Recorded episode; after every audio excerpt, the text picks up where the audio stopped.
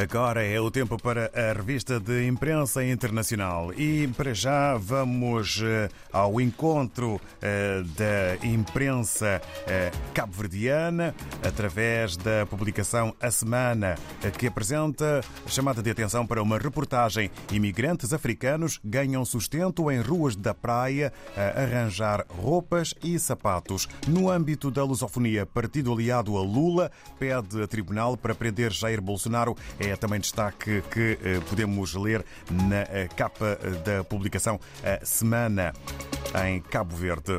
Em São Tomé e Príncipe, segundo a agência STP Press, as redes sociais elegem Patrícia Revoada como figura incontestável do ano pelos seus feitos em 2022. Ainda sobre o Réveillon, decorreu sem incidentes de maior e o bebê do ano é um rapaz. Na Guiné-Bissau, o democrata avança também com dois títulos. O primeiro sobre o rapto de comerciante. PRS responsabiliza o governo pela inação e cumplicidade. E diretor-geral do GTAP, Gabinete Técnico de Apoio ao Processo Eleitoral, afirma: vamos levar mesas de recenseamento a todos os lugares definidos pela cartografia eleitoral. Podemos ler eh, na capa do jornal O Democrata.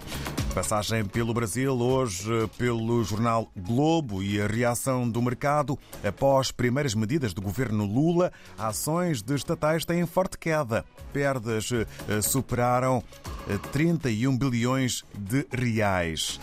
Decisão de revogar a privatização de oito estatais iniciada por Bolsonaro desagrada ao mercado. Petrobras cai mais de 6%.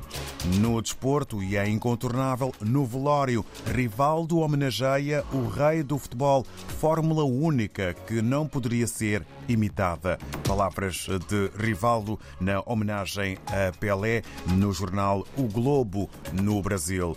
E no regresso à África, hoje em Moçambique, temos Artur Ricardo, no Diário de Moçambique, na cidade da Beira, para partilhar connosco o que podemos ler na mais recente edição. Muito bom dia. Muito bom dia. Na sua edição de hoje, o Jornal Diário de Moçambique destaca os seguintes temas. O terrorismo será prioridade de Moçambique no Conselho de Segurança das Nações Unidas, onde inicia hoje o seu mandato como membro não permanente.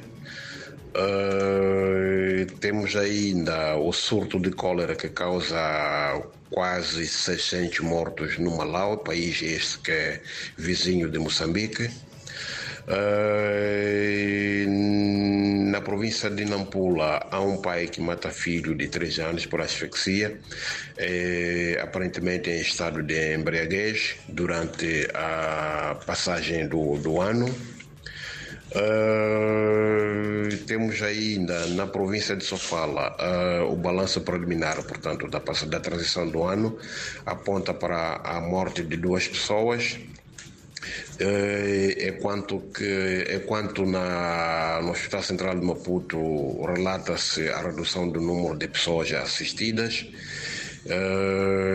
Mas já há o registro de sete feridos por armas brancas também temos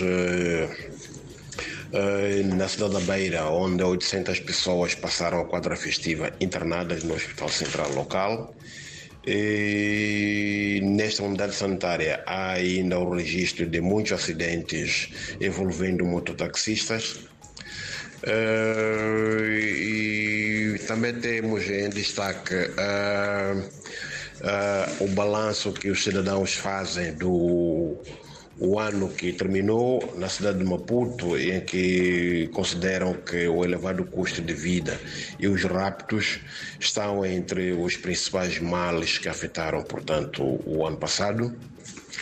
E, finalmente temos uh, a intoxicação alcoólica que tira a vida a seis pessoas, e isto na cidade de Maputo.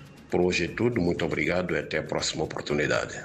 Obrigado, nós, um canimambo para o Artur Ricardo, que nos deu conta do que podemos ler na mais recente edição do Diário de Moçambique. Um bom dia e boa jornada para a cidade da Beira.